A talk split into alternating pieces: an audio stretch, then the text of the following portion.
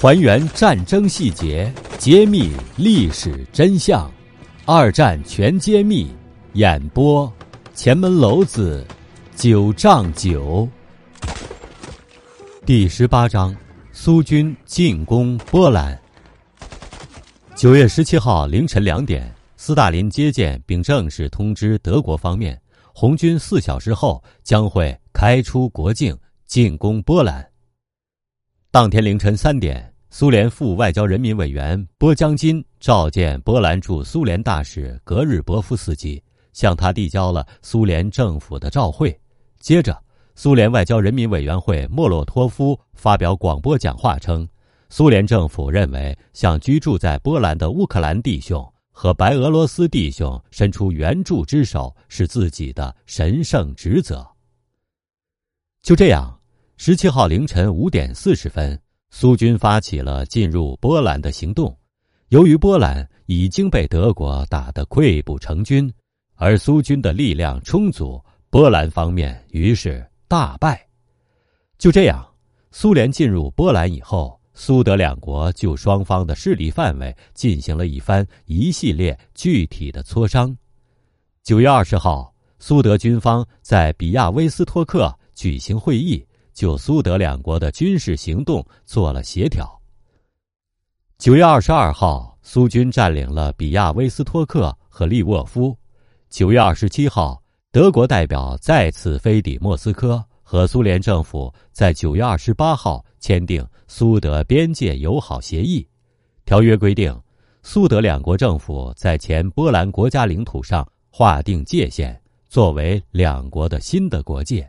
任何第三国对此项决定不得干涉。苏德边界条约签订以后，苏联政府开始把保障安全的重点转移到西北部。列宁格勒是苏联人口最多的第二大城市，是工业和文化的中心，而这里距苏联和芬兰的边界仅仅三十二公里。苏联政府担心英法德等国。会像一九一八、一九一九年那样，以芬兰为跳板，对苏联构成威胁。在一九三九年三月，苏联政府提出把芬兰湾内的苏尔岛、拉凡岛、塞伊斯卡里岛和季乌林岛租借给苏联，以建立军事基地，保障列宁格勒及苏联西北部的安全。三月八号，芬兰政府表示。不能考虑租借芬兰岛屿的建议。苏联外交人民委员李维诺夫希望这不是芬兰政府的最后答复，依然希望芬兰政府将重新考虑他对苏联建议的态度。同时，他还表示愿意以两倍于上述岛屿面积的另外一个地方的领土相交换。